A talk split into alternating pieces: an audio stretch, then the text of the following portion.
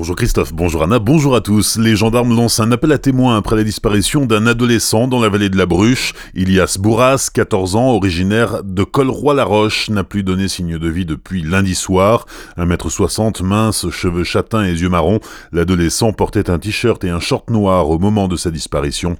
Si vous disposez d'informations, vous devez contacter le 17.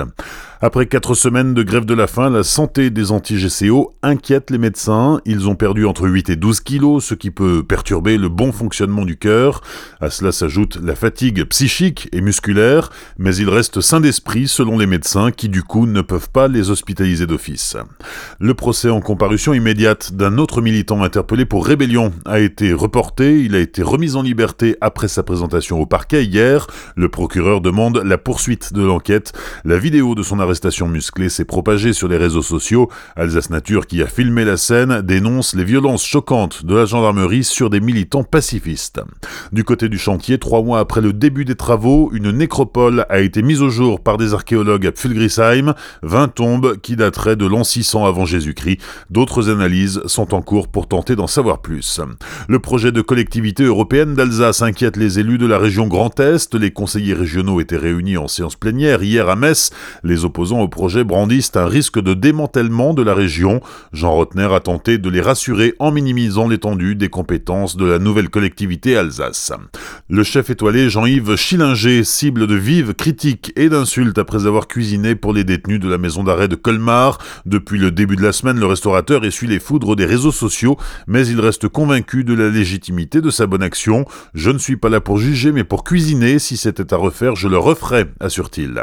Il sera compliqué de circuler en voiture demain à cause de la manifestation nationale des Gilets jaunes contre les taxes de l'État. À Célestat, on y voit un peu plus clair sur les barrages. Deux seulement ont été déclarés en préfecture. Le premier au rond-point du magasin Match en ZI Sud et l'autre en ZI Nord au rond-point de la concession Renault.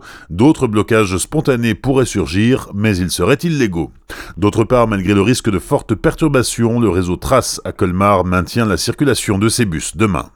L'étoile pour papeterie, c'est le titre d'un ouvrage qui vient de paraître sur le passé de Célesta dans l'industrie du papier. Depuis 1778, cinq familles, de Roswag à Martel-Catala, se sont succédées jusqu'en 1988 et la reprise de l'usine par Albanie. Anne Schuller est la descendante de la dernière famille de papetiers alsaciens et la présidente du fonds Martel-Catala qui a commandité cet ouvrage. Ce patrimoine célestadien, méconnu, méritait d'être mis en valeur avant de tomber dans les de l'oubli. C'est pourquoi nous avons décidé de réaliser cet ouvrage. Il nous a fallu trois ans. Célesta était célèbre pour ses toiles auprès des clients papetiers du monde entier qui en avaient besoin pour faire fonctionner leurs machines. Et même s'ils ne se fournissaient pas tous à Célesta, ils savaient tous positionner notre cité au cœur de l'Alsace. Dans cet ouvrage, vous trouverez du texte, de nombreuses illustrations qui vous feront voyager dans le temps et dans l'espace. L'étoile pour papeterie parue aux éditions du Cygne à Strasbourg, de 120 pages 35 euros. Le livre est disponible les après-midi jusqu'au 30 novembre dans le hall de la mairie de Célestat, puis au premier étage de la salle Sainte-Barbe de Célestat durant les festivités de Noël. Les sports du week-end, en basket, dixième journée de Jeep Elite, la SIG joue à Fosse-sur-Mer ce soir à 20h. En Pro Ligue de handball, Célestat se déplace à Limoges ce soir, de la rencontre à 20h30. Et puis en hockey sur glace, 17e journée de Ligue Magnus, match déjà joué pour l'étoile noire de Strasbourg, battu 3-2 par Lyon le 28 octobre dernier. Match à venir pour les Scorpions de Mulhouse, ce soir à 20h face aux brûleurs de loup grenoblois. Bonne matinée et belle journée sur Azure FM, voici la météo.